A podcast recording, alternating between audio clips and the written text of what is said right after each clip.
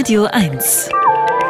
Einfach Schröder. In Thüringen sind gerade an der Regierung vorbei und unter Mithilfe der AfD Steuersenkungen beschlossen worden.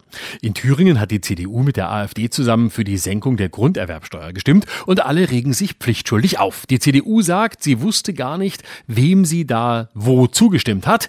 Die FDP hat gar nicht erst gemerkt, dass überhaupt eine Abstimmung stattgefunden hat. Und die SPD zeigt mit dem Finger auf die CDU, die sie mit ihrer Verweigerungshaltung erst in die Position gebracht hat, in der sie dann so entschieden hat, wie sie es getan hat. Ach, wie sehr sich die demokratischen Parteien doch bemühen, der Steigbügelhalter der AfD zu werden. Da heißt es dann, ja gut, wenn die AfD das Richtige will, äh, dann kann man doch auch mal mitmachen. Die Leute wollen schließlich Lösungen und kein Gezänk. Der Witz ist, nur weil die Falschen mal die richtigen Ideen haben, macht das die Falschen kein bisschen richtiger, sondern noch schlimmer. So befeuert man den Eindruck, das sind doch alles nur ganz normale Leute, die sind doch halb so schlimm. Seltsam, dass keiner fragt, wofür in Thüringen die Grundsteuer eigentlich so dringend gesenkt werden musste. Wahrscheinlich, damit man im Zuge der Deportation missliebiger Migranten günstig an ein paar Lager kommen kann.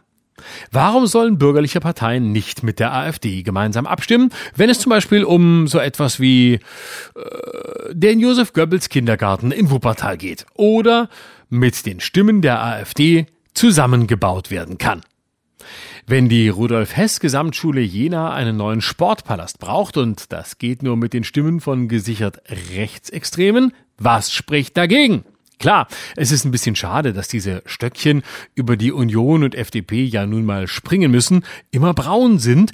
Aber welche Farbe haben Stöckchen denn bitte sonst? Rot? Sicher nicht. Andererseits eine Partei, die mal zustimmt und mal ablehnt und alle vor sich hertreibt, obwohl sie allgemein verhasst ist, wenn das jetzt die FDP nicht mehr machen kann, kann es die AfD übernehmen. Geschätzte 48 Millionen Euro schenken Union, FDP und AfD nämlich mit ihrer Steuerreform den Investoren. Geld, das dann für Sozialpolitik fehlt.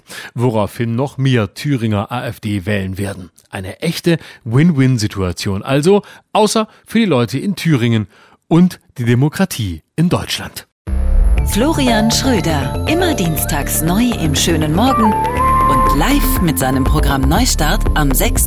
und 7. Oktober im Berliner Kabaretttheater Die Wühlmäuse und am 15.10. im Potsdamer Lindenpark.